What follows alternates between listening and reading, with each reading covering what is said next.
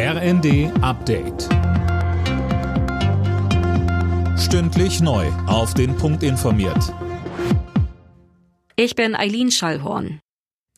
Politiker und Geistliche würdigen den verstorbenen früheren Papst Benedikt als großen Theologen. Das ehemalige Oberhaupt der katholischen Kirche war am Morgen im Alter von 95 Jahren gestorben. Benedikt XVI. war wegen seines Umgangs mit den Missbrauchsfällen in der katholischen Kirche durchaus auch umstritten. Georg Betzing, der Vorsitzende der Deutschen Bischofskonferenz, sagte. Der Missbrauch, der in der katholischen Kirche uns und unsere Wirklichkeit bis heute so nachhaltig prägt, weil er mit dem Verlust des Vertrauens und der Glaubwürdigkeit verbunden ist, wie keiner vor ihm hat Papst Benedikt deutlich gemacht, jeder Missbrauch ist ein Verbrechen. Mit dem Jahreswechsel kommt das Ende für den gelben Schein. Krankschreibungen gibt es ab 2023 nur noch elektronisch. Mehr von Daniel Bornberg. Beschäftigte müssen jetzt keinen gelben Schein mehr beim Arbeitgeber vorlegen, wenn es sie erwischt hat. In Zukunft teilt die Arztpraxis das dem Unternehmen mit.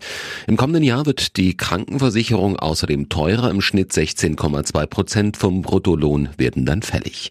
In Sachen Gesundheit auch noch zu erwähnen, Rauchen wird teurer. Der Preis für eine Schachtel Zigaretten steigt um 18 Cent. Außerdem wird Plakatwerbung für Tabakerhitzer verboten.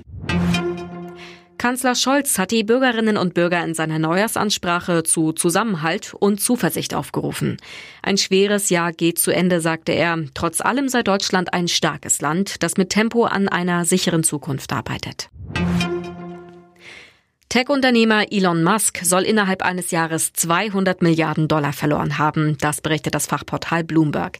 Hauptgrund für den Absturz, die Tesla-Aktie hat gut 65 Prozent an Wert verloren. Musk bleiben trotzdem noch rund 140 Milliarden Dollar.